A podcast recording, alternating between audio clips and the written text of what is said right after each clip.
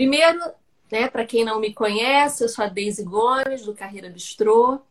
É, a ideia dessas lives tem um valor muito especial, porque nós estamos comemorando 10 anos. É, 10 anos, como eu digo, de uma empresa né, no Brasil. É, não é uma coisa simples, não é para amador, né? Então a gente tem que celebrar. E nesse momento, mesmo com tudo que está acontecendo, a gente resolveu celebrar da maneira que a gente entendeu que fosse a mais correta, que é trazendo conteúdo relevante, que é trazendo, ah, enfim, temas que podem ser úteis para a vida, para a profissão, enfim, para o dia a dia. E muito por causa do nosso DNA, quem nos conhece sabe disso, é, de olhar de uma maneira muito positiva, né? E esse foco da educação, do desenvolvimento, do crescimento, esse mindset de crescimento, né, Bruno? A gente resolveu trabalhar com temas muito positivos. E a pegada das nossas lives é falar de coisas boas. Sem nenhuma alienação, sabendo que a gente está vivendo um momento muito difícil, sim, mas um momento de muito aprendizado. Então, a gente está sempre trazendo um convidado para falar de algo muito positivo e algo que possa contribuir neste momento e no futuro por uma vida melhor, por um trabalho melhor, por um mundo melhor. Então, essa é a nossa perspectiva, né? Na semana passada, a gente teve a, a Daniela Reis, que é VP da Puratos, de RH da Puratos, falou sobre carreira, mitos e verdades sobre carreira. Foi um sucesso uma delícia de conversa. E essa semana a gente tem a honra, né, de ter um convidado também muito especial, que é o Bruno Martins. Que primeira, muito obrigada, Bruno, nesse momento de tantas mudanças, você ter aceitado esse convite, né? E o Bruno vai estar conosco, eu vou falar um pouquinho mais sobre ele, falando sobre o humano na transição digital. Eu acho que é um tema, até eu falei disso no vídeo que eu gravei, é o tema da hora, né? Até os mais resistentes estão tendo que lidar com a tecnologia. Então, é o tema da hora a gente falar disso. E, é e a ideia é essa, é um grande bate-papo, enfim, olhar essa perspectiva né, desse lado humano e das metodologias que estão por trás, enfim, dos conceitos, e ouvir muito da experiência do Bruno. O Bruno, gente, eu vou dar a palavra para ele para falar um pouquinho, mas antes dele entrar em cena, o Bruno, ele atualmente é CTO do Olist. Bruno tem uma experiência aí vasta em grandes empresas no mercado. Ele é uma pessoa assim extremamente antenada com as tendências, né? E eu achei super bacana quando eu pude conversar com ele antes da nossa live. A gente já se conhece de longa data, já trabalhamos juntos em alguns projetos. E eu achei muito legal porque o Bruno ele foi reconhecido pelo Scaled Agile e pelo Gartner como autor de uma das mais relevantes estratégias de agilidade em escala global. Eu achei isso sim. E mais do que isso, muito recentemente recebeu o convite para ser colunista do MIT Technology Review, que não é pouca coisa não, tá, meu amigo? Pois é. Então é isso, Bruno, por favor, a palavra aí é sua. Muito obrigada, viu? Nada, eu que agradeço, Deise, agradeço a todos, todos os amigos que estão aí ouvindo, as pessoas que se interessaram pelo tema. É, assim, eu, eu fico muito, muito honrado com isso. Eu estou vivendo um momento bem especial agora. Eu acabei de transicionar né, de, de, de empresa, de segmento, de tudo. É, e estar falando aqui nesse momento é muito, muito bacana. Muito bacana, estou cheio de energia legal e uhum. querendo botar para fora e falar bastante sobre o que eu vivi, sobre o que eu tenho para viver. Enfim, agradeço bastante, tá? Desde uma colega de trabalho aí, também já trabalhamos em projetos super especiais juntos. Falar um pouquinho de mim, tá? Por favor. Então, eu sou, eu sou é, engenheiro de computação, tá? Eu tenho uma carreira uma desde, técnica desde a formação, e como, como todo técnico no Brasil, ele, ele um dia vê o teto aparecer, né? E aí diz: o que, que eu tenho para fazer depois desse teto? E aí eu virei gestor. Muitos não conseguem fazer essa virada, eu, e muitas vezes a gente perde o bom técnico para virar um bom gestor. Graças a Deus deu certo comigo. E eu vim fazendo a carreira de gestão dentro da tecnologia, sempre da tecnologia, mas sempre muito aliado ao negócio, pelas empresas onde passei. É, eu digo que eu fiz assim, a travessia completa. Né? Eu, eu, eu atuei na, na forma é, hard IT, pode-se dizer assim, naquele mundo tradicional, trabalhando com projetos pesados, desde o meu início né, em telecom e na, na, na, na Oi, onde eu fiquei no grupo Oi 12 anos, é, projetos hiper complexos, aquele que você empurra, entrega na marra, e depois fui para um mundo é, mais ligado à inovação, que era, foi a parte da, da TV Globo, onde eu pude aplicar muito do que eu conheci e, e fazer uma, uma, uma, transformação na forma de atuar muito bacana lá, e que rendeu esses, esses reconhecimentos aí que você, é, que você falou, né? É, do Gartner, da Scale Agile. É, e, e, depois, agora, não, no final do Grupo Globo, eu, eu, tive a oportunidade de sentar na nativa digital do grupo, que é Globo.com, e ficar lá é, um tempinho.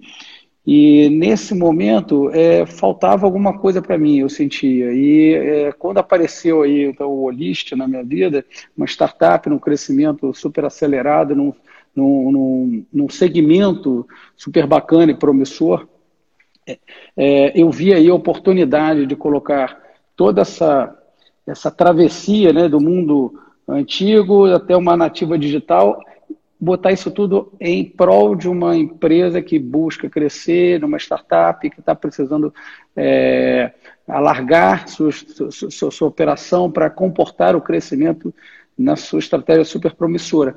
E, e isso, para mim, foi o máximo, né? É muito bacana. É, o Olist é uma empresa que existe é, no, no, no, segmento do comércio eletrônico para fazer é, o empoderamento do, do, do, comércio, né, daquela pessoa que quer vender, é, juntando a quem quer comprar. E nesse in-between aí, fazendo toda a integração necessária e alavancando todas as, as vendas, é, gerando liquidez. Então, isso, nesse momento especial, onde todo mundo quer se digitalizar, tinha um significado super importante para mim, né? É, é, e eu disse, quero viver esse negócio. Então, comecei no lixo tem, tem dois meses, exatamente dois meses, assumi como CTO, é, muito empolgado, e então por isso é um momento muito especial para eu falar disso tudo que está acontecendo, tá? Bom, é, tô, tô aqui num, num, num momento pós é, uma transformação grande vivida no, no, na minha empresa anterior e com bastante aprendizado, né? Sobre o que fazer, sobre o que não fazer. E é por isso que eu me entusiasmei tanto em bater esse papo. Tá? Puxa vida, super. Não, e assim, acho que o momento é o melhor. Você falou de coisas relativas à sua trajetória e é legal que tem um link super bacana. Você nem sabia disso com a, o tema da live passada, que foi carreira. Que você, quando você começou e falou, bati no teto, e a gente falou muito sobre isso, né? As carreiras técnicas, a questão de você ter uma carreira em Y, uma carreira. E a gente trouxe um conceito de carreira em pente. Então, enfim, é... foi super legal seu depoimento, porque além de seu aquecimento para a nossa conversa, você trouxe essa vivência e essa perspectiva de alternativas de caminho que você foi buscando do ponto de vista do seu propósito, da sua causa, do, do, da, daquilo que te traz aí um melhor retorno, né? E tem um link incrível com a conversa da semana passada, certamente as pessoas que assistiram vão perceber o quanto é valoroso que você está falando da sua trajetória. Bem, vamos lá então para a gente no pé. A Dani entrou, tá? Dani Perpétuo na área. Querido, um beijo. Bem, eu queria te fazer a primeira pergunta que eu faço a todos os meus convidados, que é o seguinte: o que de bom está acontecendo na sua vida? Neste momento, com tudo isso, com todas essas mudanças? É, o que está acontecendo é exatamente isso que eu acabei falando um pouquinho antes, é, essa, essa, essa transição, né? essa mudança que eu tive, né? você é, mudar de segmento, mudar é, de tamanho de empresa, é, trabalhar numa forma mais dinâmica, porque as empresas, as startups têm uma forma bem mais dinâmica, que eu estou me encantando com isso tudo. É, e poder é, é, usar tudo que você aprendeu. Né? Então, assim, esse, esse, isso é o que está acontecendo muito bacana. E junto com isso, uma missão social, né? porque pelo negócio onde, onde o, Ulisses, o Olist se encaixa, né? É, tem um pouco de missão social de como ajudar a pequenos comerciantes a, a, fazer, a terem liquidez num momento tão difícil quanto esse. A empresas e, e pequenos negócios que não, não, não conseguem, de uma forma tão rápida, se digitalizar, ajudar a fazer essa travessia. Né? Então, isso tem um pouco de, de propósito, de missão social, e eu costumo me apegar muito a isso ao escolher é, onde que eu vou é, jogar meu jogo, entendeu? E isso, isso, isso é muito especial para mim nesse momento. Está podendo ajudar é, da minha forma, dentro da empresa que eu atuo, com essa missão de negócio que está muito alinhado com as dificuldades que, que temos no momento. Muito bom. Bem, vamos lá então, porque o nosso tempo é curto o tema é bem interessante. Bem, é, a gente se prepara para as lives, viu, pessoal? Não tem improviso aqui total, não. Porque a gente conversa, a gente né, tem uma curadoria, um cuidado com o conteúdo.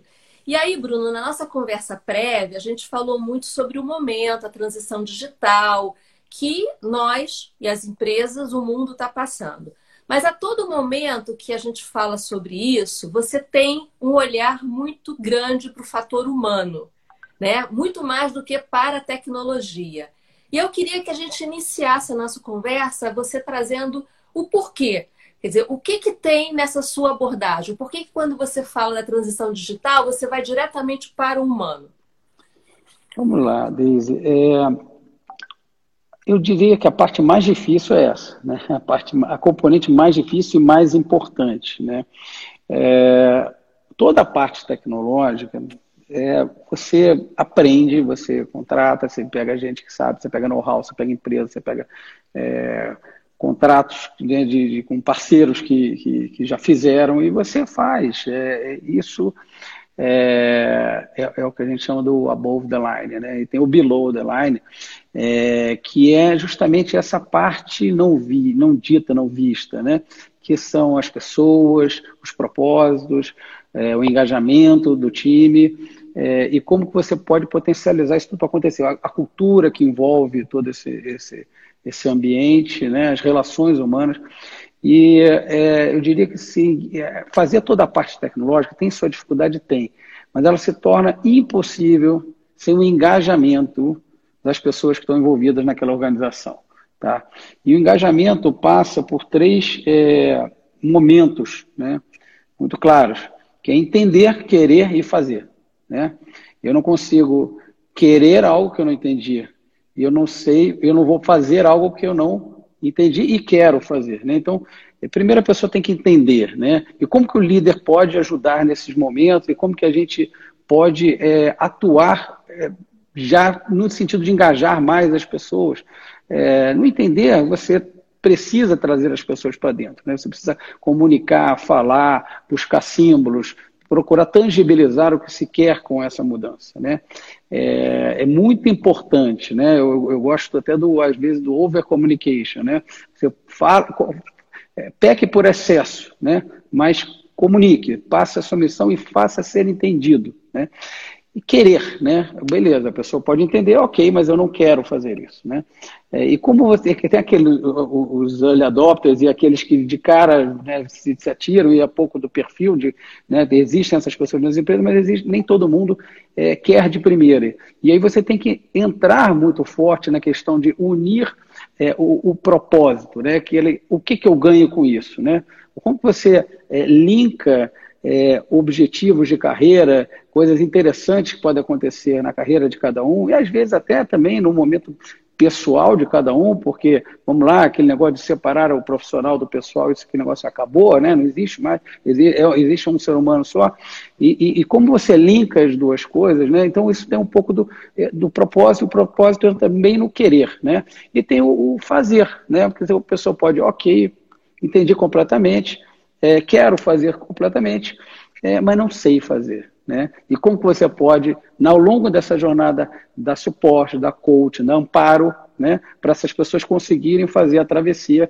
que é super importante, mas que precisa ser feita. E muitas vezes, como estamos falando de empresas a serem transformadas, de operações que já estão em pleno voo, né? E o avião não pode cair. Então, como que a gente pode fazer isso tudo de uma forma segura? Então, é, é essa, é, essa, essa jornada fala inteira de pessoas, né? Então, por mais que você tenha tecnologias é, super bem construídas por trás, né, você não vai para frente se você não passa muito bem por essa componente humana, se você não engaja todo mundo, né? E se você não faz a aferição durante essa jornada toda do nível de engajamento de cada um né? Porque essa, esse engajamento ele tem altos e baixos né, durante a jornada. E você tem que medir como é que isso está ao longo dessa jornada.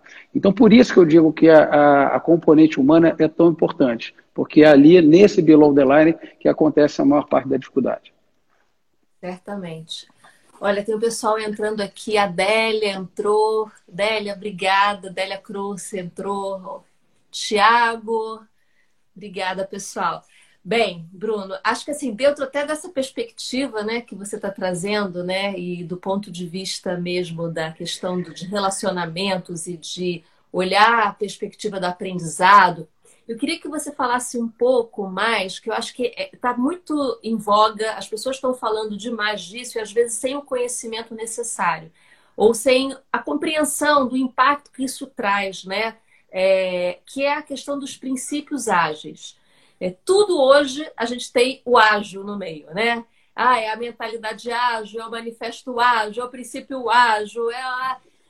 E eu acho importante a gente trazer né, para o nosso bate-papo é entender como é que isso acontece e qual é, de fato, a contribuição disso para as empresas. E não apenas na perspectiva da tecnologia, né, que é da onde é a origem, né, da onde surgiu esses primeiros conceitos, essas primeiras premissas. Então, é, o, o, os métodos ágeis né, começaram com o software, né? mas hoje eles estão além do software, estão bem além do software. Hoje a gente já fala de business agility, enterprise agility, né? e, e, e, e isso não está restrito só a áreas de tecnologia e entrega de software. Isso pode ser aplicado a todo mundo. É, como é que nasceu? Vale relembrar um pouquinho como é que nasceu esse negócio todo. Né? Em 2001, né, 17 profissionais de engenharia de software se reuniram né, na, nas montanhas nevadas lá do, do estado de Utah, né, nos, nos, Estados Unidos, e saíram de lá com um conjunto de princípios e quatro valores. Né? E esses quatro valores importantes são que, que primeiro, né, os indivíduos e a interação entre eles seria mais importante é, do que os processos e a ferramenta. Né? Todas, todos os indivíduos, todas as relações estão à frente dos processos e ferramentas. Segundo, é, e como eu falei, era voltado para software inicialmente. Então, o software em funcionamento era mais importante do que documentação. Né? Coisas que no modelo antigo não eram. Né? Você fazia muito trabalhar pelo plano e não pelo resultado, não pelo valor. E, e, e e, no, ter, e, e, o terceiro é, valor era que você tipo, colocasse a, a, colaboração à frente das negociações de contrato. Né? Então, contrato no sentido de acordo, de, de, de, de, como que vai ser isso, daquele, daquele, daquele, daquele monte de arma que a gente se, se, se armamenta todo nas relações do dia a dia ou com parceiros para lidar com a situação, para para ir para um desafio. Se você está gastando muito tempo com isso, algo está errado, né? Você deveria estar gastando mais tempo em formar um ambiente colaborativo, né? E, é, e, e, também um quarto valor super importante é que você é, responda às mudanças é, de uma forma mais é, mais importante do que você seguir o plano. Né? É, mais, é muito mais importante você saber ter a habilidade de mudar o rumo do barco do que você seguir um plano e planejar tudo completamente desde o início. Né? Então, estes quatro princípios que nasceram por software é, acabaram hoje é, sendo princípios que norteiam as, as, as, todas as, as as áreas, né? Você tem, você com, com a indústria de tecnologia, né? É, começando a praticar essa forma, é, sua, sua, sua entrega do dia a dia, né? Outras áreas começaram a ver dentro das empresas que isso tinha um grande valor, que, eram, que, era, que, era uma, que tinham benefícios ali que não se limitavam à tecnologia. Então, hoje você vê squads de operação, você vê aí squads para fazer é, atividades totalmente funcionais fora de uma bem longe de uma entrega de software e funcionando isso muito bem. Mas o mais importante para isso acontecer é que você consiga montar no seu ecossistema um ambiente de colaboração. E um ambiente de colaboração toca aí em cultura, em valores que têm que ser trabalhados bastante para que isso possa haver. Não adianta chamar o mestre da metodologia, implanta isso para mim, se você tem cada um preso né, no seu silo e que não compartilha informação, que não quer trabalhar junto, ou metas conflitantes, ou agendas ocultas, não rola, entendeu? Não, vai, não, não, não adianta comprar, você tem que ser. Né? Então, isso aqui, é, é, é, é muitas empresas estão é, entendendo isso. Né? Algumas já fazem isso de forma genuína, de forma. geram ambientes é, colaborativos por natureza e fizeram essa, essa travessia muito fácil. Né? E outras não, estão vendo que assim, não adianta, não é algo que eu compro e eu coloco aqui dentro.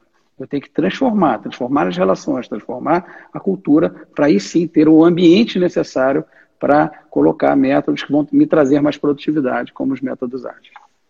Na verdade, você está trazendo, né, Bruno, sem querer te interromper, é, assim, é um conjunto de soft skills também, né? Porque quando você está falando aí de colaboração, você está falando de a capacidade de é, entender a mudança e ter talvez mais resiliência, mais flexibilidade, de poder, enfim, mudar o rumo é um conjunto novo de soft skills, quer dizer, não é que seja novo, mas é, é, é necessário investir nesse conjunto de soft skills para que as coisas possam de fato acontecer, né? Então, esse tecnológico, esse skill tecnológico, que tanto talvez privilegiado por tanto tempo, acaba sendo insuficiente para dar conta né, da, da, dessa, desse novo modelo de atuação. Perfeito. É, hoje é esperado muito mais. Né? Nesse modelo de colaboração, é, não é um. Não, não, são quatro corridas de 100 metros, é uma maratona de revezamento 4 por 100. Né? Então tem aquele momento de passagem de bastão. Né? Os é, Aquele momento em que o corredor está tá correndo junto com o outro, passando o bastão adequadamente. Esse, e, e, e essa é a diferença, entendeu? E, e para isso você precisa de pessoas que vão além um pouquinho do seu limite ali para passar corretamente o bastão, para ir, para não deixar aquele bastão cair, né? É, então você hoje tem um, um, desenvolvedor, um engenheiro de software, por exemplo, que ele tem é, outros skills bem diferentes daquele de 10 anos atrás, 15 anos atrás, né? Que era um cara que trabalhava muito cartesiano ali, com um, uma, uma, especificação do que precisava fazer, e só e saía, fazia exatamente aquilo que estava ali, sem questionamento. Hoje você tem um outro perfil, né? O engenheiro de software atual, moderno, ele é um cara que pega, lê, ele, ele, ele, ele, ele discute, ele palpita, ele, ele, ele provoca o negócio no bom sentido e ele dá sua opinião de algo que acha que não vai funcionar.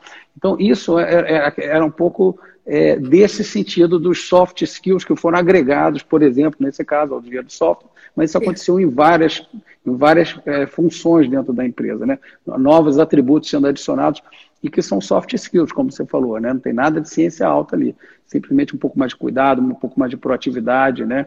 De, de pensar no, no valor completo gerado, e não ficar só, vou gerar o meu pedaço de valor, né? e o outro vai gerar o outro pedaço de valor. Né? Hoje trabalha-se no conceito de value stream, né? que é o conceito da, da geração completa de valor, né? e não de pedaços de valor. Não necessariamente a soma dos pedaços de valor gera o valor completo. Perfeito.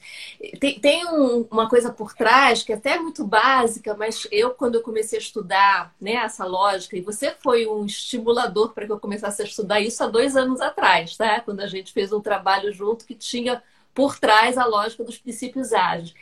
É, para mim foi uma grande, assim, um olhar muito diferente. Toda vez que a gente fala de ágil, a gente pensa em velocidade. Mas, de fato, a gente não está falando de velocidade, de andar rápido. A gente está falando exatamente da agilidade de mudança. Né? Exatamente, da flexibilidade. a fle... E quando a gente entende esse conceito, faz toda a diferença, né? E aí Pô. é muito compreensível que a gente traga isso para qualquer área da vida da gente, né? É, que não seja só a tecnologia. Eu, por exemplo, dentro de recursos humanos, o quanto a gente precisa ser ágil, o quanto a gente precisa ter uma mentalidade colaborativa, autônoma no sentido de tomar decisões, de, enfim, de, é, é, é, do tempo certo, do envolvimento do cliente, né? E é o que você traz desse conceito do enterprise, quer dizer, na verdade a gente está falando de empresas ágeis, né? Exatamente. Não mais da tecnologia, né? Da... Queria jogar essa para você porque acho que você tem uma visão muito legal desse ambiente. Até tem uma pessoa aqui que falou que é o Omar Neves. Ele acabou de colocar aqui, ó. O Bruno, esse é o maior desafio, que é, agenda, é a, acho que é agregar, agendar valor ao ambiente colaborativo. Que acho que é gerar valor né, ao ambiente colaborativo. Então, é, assim, é, é verdade, esse, esse, é o maior, esse é o maior valor. Como falei, é, ágil é o, é, é o que você é e não o que você, é, o que você mostra ser. Né? Então, é, você conseguir criar um entorno todo é, propício a isso, tá? É aí que está a grande dificuldade, né? É, não, não, não fica ali na, só, só na parte técnica, né? E aí a gente tem que trabalhar o elemento cultura, né? Exato. É, né? Que, que, que é uma questão que pega, né? Muitas vezes, porque você tem que implementar é, aquele modelo, você tem que digitalizar as práticas. E o ágil digital estão é, simbioticamente ali ligados, né? Então, é, é, é assim, você tem que se digitalizar, mas às vezes o ambiente não está propício para aquilo, a cultura não está adequada para aquilo, né? Então isso tem, acontece muito. A gente até falou disso, né? Você falou muito dessa questão do, da, da, questão da transformação cultural, né? E o quanto você, especialmente, vem trabalhando muito nas organizações que você passa. É, acho que a sua principal missão como líder tem sido essa transformação cultural. Fala um pouco sobre isso, fala dos elementos que você tá. considera. Perfeito. É, assim, em relação à cultura, né, a gente é, ouve muito falar, né, é, a cultura é uma grande barreira, né, a cultura é a dificuldade principal. Mas é, a gente tem que entender que a cultura é, somos nós, né? Nós fazemos a cultura, né? Nós podemos ajustar algumas coisas na cultura. Existem empresas que têm a cultura já super propícia àquela transformação, né? E tem algumas outras que você tem que tá, trabalhar um pouco melhor, né? Então, tive uma experiência bacana que a gente até trabalhou junto um pouco nessa, nessa experiência, é, onde não tinha aquele, aquele clima completo para transformar né? Mas dentro ali do grupo que eu estava, a gente conseguiu é, trabalhar esses elementos para dentro daquele grupo conseguir formar um ambiente adequado para que a, a, transformação acontecesse, né? Então, é, como é que ele faz isso, né? Dentro do seu grupo, a primeira coisa que você tem que perguntar é a seguinte, é, é onde que a gente quer chegar, né? Qual é esse ambiente, né? Que, qual é esse ambiente? Qual é o meu objetivo? Onde eu quero chegar? Que, que, que, é, é, é, que, que, tipo de negócio eu pretendo atuar, né? minha empresa quer mudar, ou, ou, que tipo de novo cliente eu vou ter, ou coisa desse tipo. Né? É, sabendo qual é esse ambiente, assim, quais são os valores, quais são os atributos que me levarão até lá. Né? Mapeando esses valores e atributos, aí você tem que ver o seguinte: como que a gente faz para é, todos conhecerem esses valores e praticarem esses valores? Né? E aí tem várias questões, né? Você, você é, no, nesse caso que eu, que eu trabalhei, né, com, e que você conheceu, é, a gente tinha ali um, um, grupo, né, em formação relativamente novo, e o que a gente fez foi, fez foi imaginar é, onde que a gente queria estar, como a gente, o que que nos levaria até lá. Fizemos um, um, um book de valores, né? Que valores são esses? Colaboração, sentimento de dono, isso, isso, aquilo. É, e colocamos isso aí numa mandala, né? Até num, naquele evento que a gente trabalhou junto, né? É, para que aquilo ficasse visível, e depois foi para o centro do, do andar, né? para que ficasse visível que valores a gente é, reconheceria como valores é, bacanas é, a serem incentivados dentro daquele grupo. Ficava no centro do andar, né? E aquilo era visto por todo mundo. E a gente, mais do que colocar na parede, a gente começou a fazer uma série de reconhecimentos com base nesses valores, é, tanto reconhecimentos públicos, pequenas entregas de pequenos prêmios, é, eventos onde a gente saudava as pessoas que, que faziam alguma coisa muito atrelada àquele, àqueles valores, né? É, e, e, isso, e reconhecimento também na parte de quando você vai é, julgar a necessidade, uma, uma um, um mérito para uma pessoa né, que está se desempenhando bem, a gente não analisava só a performance, mas o quanto ela está atrelada àqueles valores que reforçarão a cultura. E com base nisso, a gente conseguiu, é, primeiro, fazer um engajamento fantástico né, e é, mudar a cultura local ali naquele momento. Né? Era uma cultura da empresa inteira? Não, mas era uma cultura de uma divisão importante e que ali começava a emanar algo diferente para o lado, né? E que daqui a pouco você, aquele, aquele negócio do, do, do, do toque, né? Se tocou do lado, o outro reconhece, olha para você e começa a mudar também, e afim, você vai começando a mudar o entorno. Então, é, a cultura é sim uma questão super séria, é, mas o que eu quero dizer é o seguinte: não é impossível. Tá? A gente consegue transformar muito se a gente começar a transformar onde a gente tem poder de transformar. E foi um pouco do que a gente fez lá. Sem dúvida. É, tem várias pessoas aqui falando, né? Comportamentos que reforçam a cultura desejada, na MOCME aqui falando, maravilhosa. Tem uma pessoa dizendo aqui, ó, por mais gestores com essa mentalidade. E é verdade, né? Eu acho que é o foco da gestão, né? Onde você de fato coloca sua energia, onde você de fato reforça comportamentos, valores, crenças, transformação de crenças, né? É, hoje eu estava lidando com um material aqui e falava das crenças limitantes. É, quando você está reforçando cultura, você está trazendo crenças transformadoras, né? Ajudando as pessoas a saírem, talvez, às vezes, de comportamentos, até porque não sabem ou porque não, não tem, às vezes, reforço e valorização. E aí, quando você começa a trazer isso à tona, né? Muito mais facilmente as pessoas começam a ter referências para poderem atuar de uma maneira diferente, né? E, entender o propósito, o caminho, o rumo, enfim, para onde é que elas estão indo. Muito, muito legal essa, essa abordagem. Tem uma coisa que eu estava até olhando também, Bruno. Estou saindo aqui do script um pouco, porque uma das coisas também que eu achei muito legal, e eu tenho trabalhado muito com esse tema, e também aprendi muito com a lógica dos métodos ágeis, é a questão do feedback. Né? O quanto ele muda de configuração. Eu queria que você falasse um pouco, porque eu, eu, eu não consigo mais conceber o feedback dentro de um ciclo de desempenho e muito influenciada pela metodologia ágil. Então, é, na verdade, o conceito né, do, do, do, do ágil é ser é incremental e interativo, e iterativo, né? Então você você realimenta, você faz em pequena, você vai construindo aos poucos, né? Primeiro você constrói um patinete, depois o patinete você transforma aquilo numa bicicleta, depois aquilo numa moto, e aí vai evoluindo. Né? Ao invés de esperar sair aquele negócio já totalmente pronto lá no, no, no final. Né? É, e, e para que você faça essas interações é, serem realmente produtivas, você precisa rodar ciclos e pegar feedbacks. Né?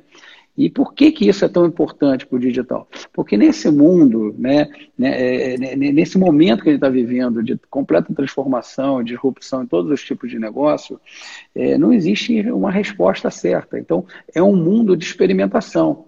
Você tem que ficar experimentando o tempo todo, né? Você experimenta algo novo, você experimenta um negócio é, um, um, negócio novo. Você bota o, o, bloco na rua muito rápido, entende, vê o que funcionou, o que não funcionou, corrige, ou, ou eventualmente até pivota, né, que é trocar a linha que você estava indo para uma outra completamente diferente, né?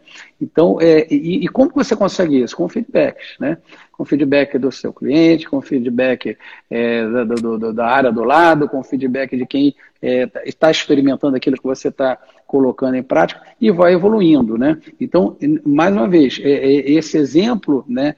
De, de evolução incremental iterativa e que tem o feedback como, ele, como componente super importante, é, transbordou a tecnologia e passou a ser super valorizado em, na, em todas as áreas, em operações diversas também, mas é, é um pouco do, do, como o feedback entra nisso tudo, né? Como muda, é, muda combustível vializador desse mundo de, de experimentações.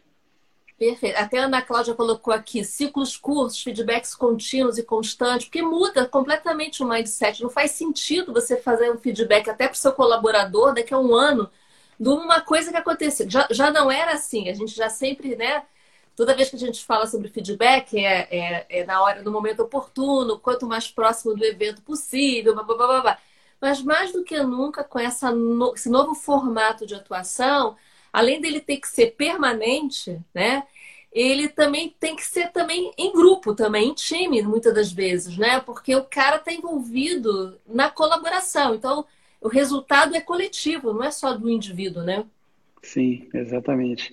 É, cada vez mais é, tem sido assim, né? O feedback é, é coletivo, né? Os times fazem é, é, alguns rituais até que chama de retrô, né, que é, é retrospectiva de uma sprint, né, você vê o que funcionou, o que não funcionou e, e que aquele feedback alimenta para a próxima é, ser melhor, né. As metas são cada vez mais coletivas, são mais cada vez mais compartilhadas, para que garanta que todo mundo está no mesmo barco, né.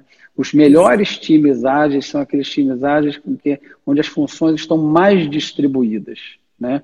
Que você não Sim. tem redes, você não tem é, é, coordenadores, chefes, líderes que, que, determinam a forma de trabalho, mas o grupo consegue se acertar e, e entender a melhor forma de trabalho, de trabalho né? e, e começa a é, é, conduzir os seus rituais até de forma autônoma é, e sozinha. Né? E, e, a gente vê nesse tipo de, de, de forma de trabalho é, um time muito mais engajado e menos armado, entendeu, Desde Assim, é, desarma as relações, as, as, relações se desarmam, e além de você dar mais resultado, ser mais produtivo, você trabalha melhor, né, mais feliz, né, e isso faz muita diferença. Eu Nossa. digo assim, que ele não é que resolva é, os métodos ágeis e as práticas digitais resolvem todos os problemas do mundo. Não, é, a gente continua falhando, tem falhas, né? nenhum método, nenhuma, nenhuma uma solução é perfeita. Falha, o que saiu da mesa foi o culpado. Né? Aquele dedo apontado para o culpado é que saiu, porque o grupo está junto. Né? E está junto de uma forma multidisciplinar, não só tecnologia, tecnologia, negócio, todo mundo envolvido, muitas vezes até a voz do cliente dentro da própria, de, de, da própria squad, realimentando, trazendo feedbacks de, em cima de experimentações, de user experience, que se faz tantos testes de como os nossos clientes é, se comportam. Então, é, é, isso que é bacana, né? É essa, essa, essa colaboração, né? essa integração entre as áreas. Né? Isso realmente é muito legal. Muito bom. Bem, vou evoluir aqui para a gente não perder também a chance de te ouvir. A gente falou muito sobre o papel do líder, né? Você até está trazendo já algumas referências e eu queria muito te ouvir, Bruno, como, enfim, nesse papel que você tem hoje de, de, influenciar processos de mudança, quais os desafios e comportamentos que você entende que a liderança hoje enfrenta? E como uh, a própria metodologia, esse mindset, contribui uh, do ponto de vista da gestão? Perfeito. É, mudou muito, tá? Mudou muito. É, eu, eu tive um, influenciador nesse assunto, que foi um professor meu no MIT chamado Douglas Reddy, é, que é um mestre da, da, das grandes transformações organizacionais. Aquele, né, que a gente... É, foi, né, exatamente, desses mesmo. E, e, e, assim, uma das coisas que mostrou assim, que o papel do líder, ele virou um... É, é, é, o mindset e o papel do líder, cada vez mais ele é de um construtor e de um conector, como se fosse um broker, né?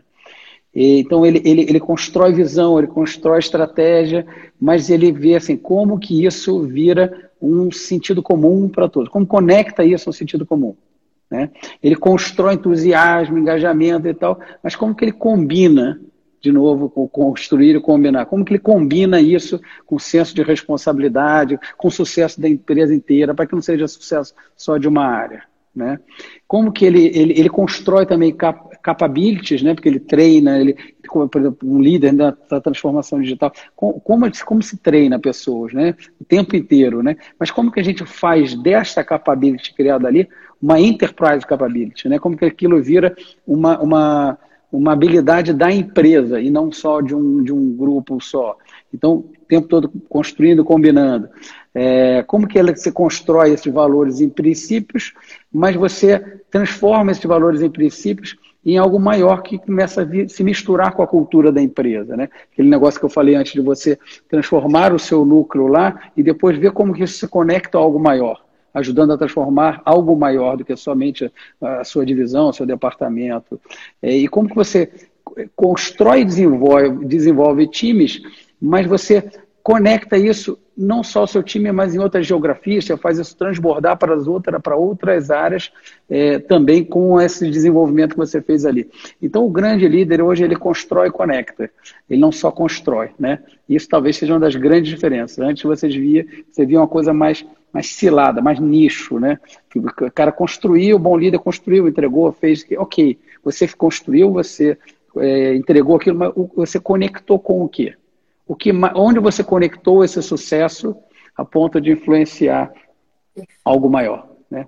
Então, isso, isso é uma mudança de mindset grande que, eu, que eu, eu, eu, eu refleti muito né, com esse meu professor e, e, queria trazer aqui que mexeu comigo na minha forma de viver como liderar, não só baseado na sua área, né? mas aumentando o espectro da transformação. E em relação ao papel, ao, ao perfil do líder, né? E que perfil tem esse líder, né? É, é, o que, que, a gente diz assim? É, são características importantes que o líder do futuro vai precisar ter, do presente e do futuro. Eu já falo futuro porque é, existe um momento pós-transformação digital. Né? Transformação digital é um momento é, agora, onde as empresas estão saindo do, seu modo analógico de ser, entre aspas, né, e, indo para o mundo onde se relaciona digitalmente com seus clientes, ou o seu produto virou digital, né, é, mas isso já já vai ser um lugar comum, isso já não vai ser mais vantagem de ninguém daqui a pouco, né? Porque todo mundo vai fazer, uns mais lentos, uns mais tarde, uns, alguns mais lentos vão ficar pelo caminho porque vão ser atropelados, mas o fato é que daqui a pouco não tem mais espaço e todo mundo estará digitalizado, né? E o que é preciso nesse mundo, nessa, nessa era pós-transformação digital, né? Como esse líder tem que ser? Primeiro, ele tem que ser um storyteller, né? O mundo vai mudar sempre, então ele é um contador de histórias. Né? Ele precisa engajar o, o, público daquela empresa, daquela organização, daquele ecossistema, às vezes daqueles parceiros ao qual, a quais ele precisa, ele precisa se conectar. É, e, e para você conseguir engajar, você precisa ser, saber contar a sua história direitinho, conectando momentos anteriores da organização com aquela transformação e com onde aquilo vai levar. E preparar para a próxima, porque vem o tempo todo uma atrás da outra. É, ele precisa ser um, o que eu chamo de um co-criador de estratégias. Então, assim, estratégia imposta é muito mais difícil e muitas vezes não funciona. Então, você constrói aquela estratégia diante de um grupo. Pegar as pessoas mais influenciadoras e capacitadas para trazer, para fazer uma discussão sobre o tema e traz para elas juntos. Né? É, eu digo que eu, eu, eu adoro é, dar spoiler das minhas estratégias. Fico muito feliz quando eu quando eu tô quando eu tô é, comunicando um plano, mudando, é, falando de uma mudança de modelo, falando de aquilo, e depois o pessoal diz, pô, teve surpresa nenhuma, né? Ótimo que não teve surpresa. Isso quer dizer que eu estou construindo passinho por passinho com o grupo, né? Então isso é bacana, entendeu? Você tem que co-criar a estratégia. E depois, quando, e quando você consegue uma co-criação e você atuando como maestro, você conhece aquele, aquele grupo para se sentir autor também, né? Ele foi um criador, ele sabe, entendeu? E, e, é, e, é muito diferente, né? Quando você se sente criador também de um plano ou quando você está simplesmente só seguindo o plano. Então você consegue uma coesão muito maior. Outra característica que eu coloco é, é a liderança pelo exemplo, né? o famoso walk the talk. Né? Não adianta mais você é, simplesmente dizer que tem que ser assim. Você tem que ser assim. Você tem que andar, você tem que ser visto, você tem que ter interações, você tem que encurtar distâncias hierárquicas, tem que conversar, pessoas têm que ter, perceber que tem consistência o seu discurso e o que você está é, tá praticando, para que elas pratiquem também. Né? Senão, a sua transformação, o seu, a, sua próxima transformação, por exemplo, ainda que a pessoa tenha se engajado nessa e virar uma logo na frente, né? É, não vai se engajar de novo. Né? Outra característica que eu considero desse líder do futuro é resiliência. É, esse, é, assim, é resiliência no sentido de não desistir, né? Você gastar mais energia no como você vai consertar, no poxa que pena eu falhei, né? É, e vou tentar de novo. E que isso não te abale para vou tentar de novo. É, esse mundo é cada vez mais um mundo de tentativas, experimentações, como eu falei anteriormente. É o famoso conceito do fail fast, falha rápido e tal. Quando você vai num, em ambientes empreendedores, né, como, é, por exemplo, lá no Vale do Silício, você vê que executivos que falham, empreendedores que falharam mais têm mais valor porque sabem mais onde não pode cair do que outros, né? É uma mudança de conceito, né? Então, assim, essa resiliência do cara cair, levantar e tentar de novo é uma característica muito importante que todo líder tem que ter é, no, no, futuro e já, tem, já está tendo que ter, né? E outra muito importante tem a ver com como lidera as pessoas como esse mundo é muito incerto e a gente só, só enxerga até a próxima curva, né? a gente não consegue enxergar nada além disso, né? É, como que a gente consegue reduzir a ambiguidade para as pessoas? Né? A ambiguidade é um fator muito grande de geração de ansiedade dentro das empresas. Né?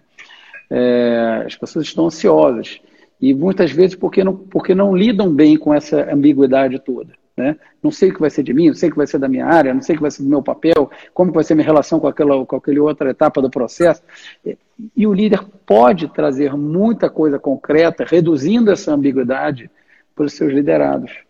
E com isso, fazendo um ambiente um pouco mais seguro, entre aspas, para que ele se sinta mais à vontade de dar tudo aquele, todo aquele potencial que ele pode ter.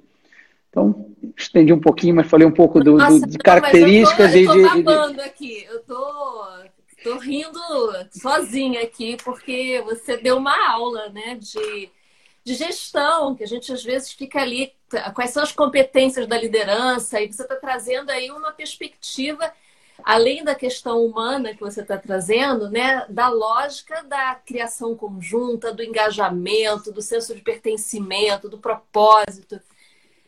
Incrível. Tem uma pergunta para você que eu, eu não posso deixar de fazer. O Marcelo Leite está perguntando assim: é, como, como tem sido o, o papel e a parceria da área de RH, né, por onde você tem passado nesse processo de transformação? Eu acho bem provocativa a pergunta dele, porque eu, como RH, posso levantar aqui a plaquinha, que eu acho que a RH está alguns passos atrás né, é, dessa lógica. Não estou dizendo todos mas a gente vê ainda um RH, às vezes, muito né, no bastidor, muito sem uhum. muito envolvimento com as estratégias organizacionais. Então, eu acho que a pergunta dele é bem interessante. Como é que tem sido, na sua vivência, essa parceria? Tá. É, essa parceria ela é fundamental, na minha opinião. Fundamental. Tá? É, sempre trabalhei bastante com algumas áreas como importantes, estratégicas, e, e RH, mais do que nunca, se tornou uma se não fosse, não, seria esse o tema hoje que a gente estava falando aqui, inclusive. É, então, é, é, super importante. A importância é, é, é, total, tá? Parceria tem que ser muito próxima.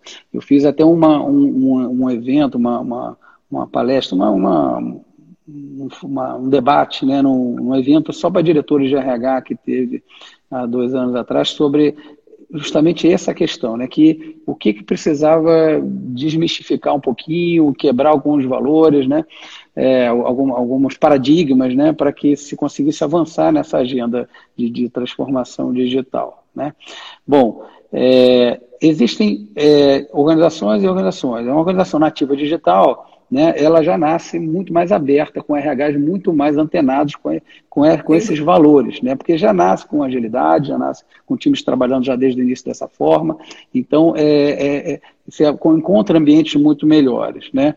É, no, em empresas de, com RH é, mais tradicional, é, você vê ainda muitas dificuldades. Né? Então, uma das, das coisas que você vê é a questão do é, das carreiras, né? A gente falou logo no início, né? Quando eu falei que bati, bati, no teto lá atrás, né? O que a gente vê no Brasil, por exemplo, são carreiras Y muito curtinhas, muito curtinhas. Quando você vai para fora, né? E eu, eu frequento bastante desses congressos é, fora de tecnologia, de inovação, você vê assim é, velhinhos às vezes brincando, cabeça branca, carequinha, e que são baita técnico ainda, baita técnico ainda. Por que, como esse cara chegou lá? Né? Como que ele virou um distinguished engineer, um, um principal, não sei o que das contas? Porque justamente porque lá fora valoriza essa carreira técnica e dá amplitude delas, é, talvez tão larga e longa quanto a de um gestor. Então, tem empresas com, é, bom, não vou citar, mas tem algumas empresas é, top de referências digitais que a gente conhece, que, é, que eu vi, já vi o, a, arquitetura de, de, cargos e tudo, é, a carreira de um técnico, de um engenheiro de software, por exemplo, chega a, alcançar, a acompanhar, em termos de grade, de salário, até é, até, até diretor, até diretor, até VP às vezes, entendeu? Pelo grau de importância que aquela, que aquela, que aquela pessoa tem, da, daquela função tem dentro da organização, né? Então, acho que muitos RHs ainda estão com essa, essa cabeça um pouco antiga de carreira, é, só, só pode ter crescimento é, longo quem segue uma carreira de gestão. E o que a gente tem visto é que a gente tem sido... É, atingido por essa própria forma de pensar, né? Por isso que a gente só vê, por isso que a gente vê poucos profissionais disponíveis no mercado, né? Porque a gente vai largando, deixando de dar oportunidade para essas pessoas que vão amadurecendo, né? A gente fica tão é, pegando só garoto novo, saindo da faculdade, que são ótimos, entendeu? Mas daqui a pouco também eles batem no teto e querem mudar e viram gestores, alguns dão certo, outros viram mal gestores, não dão certo. Enfim, o fato é que a gente. Então, isso para mim, esse entendimento é, da, da, da, do alongamento das carreiras técnicas é super importante eh, os RHs. Olha, acho que você foi no ponto, hein? porque o pessoal se oriçou aqui, ó, o pessoal dizendo, depois por a verdade, os RHs também aqui estão se colocando. Acho que você foi é, no ponto não, da e, e, e, outro ponto que eu, que eu vejo ainda são é, as áreas de RH né, que acabam é, sendo as, é, assim, as, a organização dentro das empresas que junta e que, e que bola e que implementa e tudo o sistema de metas, né, de performance, gestão de performance da empresa. Eu ainda vejo muito gestão de performance eh, que às vezes é, input para remunerações e tudo, em cima de metas individuais. E o que a gente está vendo cada vez mais são metas compartilhadas. Né? E quanto mais alto o executivo é, mais compartilhado deveria ser porque mais abrangência ele tem e mais capacidade de mudar a organização ele tem. Né? Então, eu, eu, ainda vem muita performance individual, e essas performances individuais, no final das contas, são conflitantes quando você vai olhar. Entendeu? Então, essa também é uma, uma característica. Tem, tem, tem, tem várias, tem várias tem várias... poderia fazer uma, Olha, uma outra live só para falar de gestão de performance futura e moderna. Bruno, olha, eu tô super feliz. Acho que foi assim, nossa, um papo maravilhoso. A gente conseguiu cobrir, acho que a nossa, né, a nossa pauta de troca que a gente vem tendo, é, trazer um pouquinho disso para quem está nos assistindo, né? É, sou muito grata. Eu queria só, antes de encerrar e te passar a palavra, para você falar umas palavras finais, falar o seguinte: eu tenho feito uma brincadeira nas lives, eu comecei semana passada, eu tenho feito sorteio de alguns livros. Esse livro, inclusive, eu estou mandando para você, né? Que é do Otto Charmer, que é um Obrigado. cara que é, é, é, é nosso parceiro MIT. Então, é um, é, né, um professor do MIT. E a gente tinha feito uma brincadeira, a minha equipe e eu, que a primeira pessoa que falasse agilidade ou ágil nos comentários ganharia o livro. E a pessoa que falou foi a Melissa Guimarães, que foi que fez um comentário sobre ágil ou agilidade. Melissa então, Guimarães. Então, Melissa... Sensacional ela, é diretora de RH do Olist. Opa! Então depois vocês me passam o endereço aí de Curitiba para eu mandar, Melissa.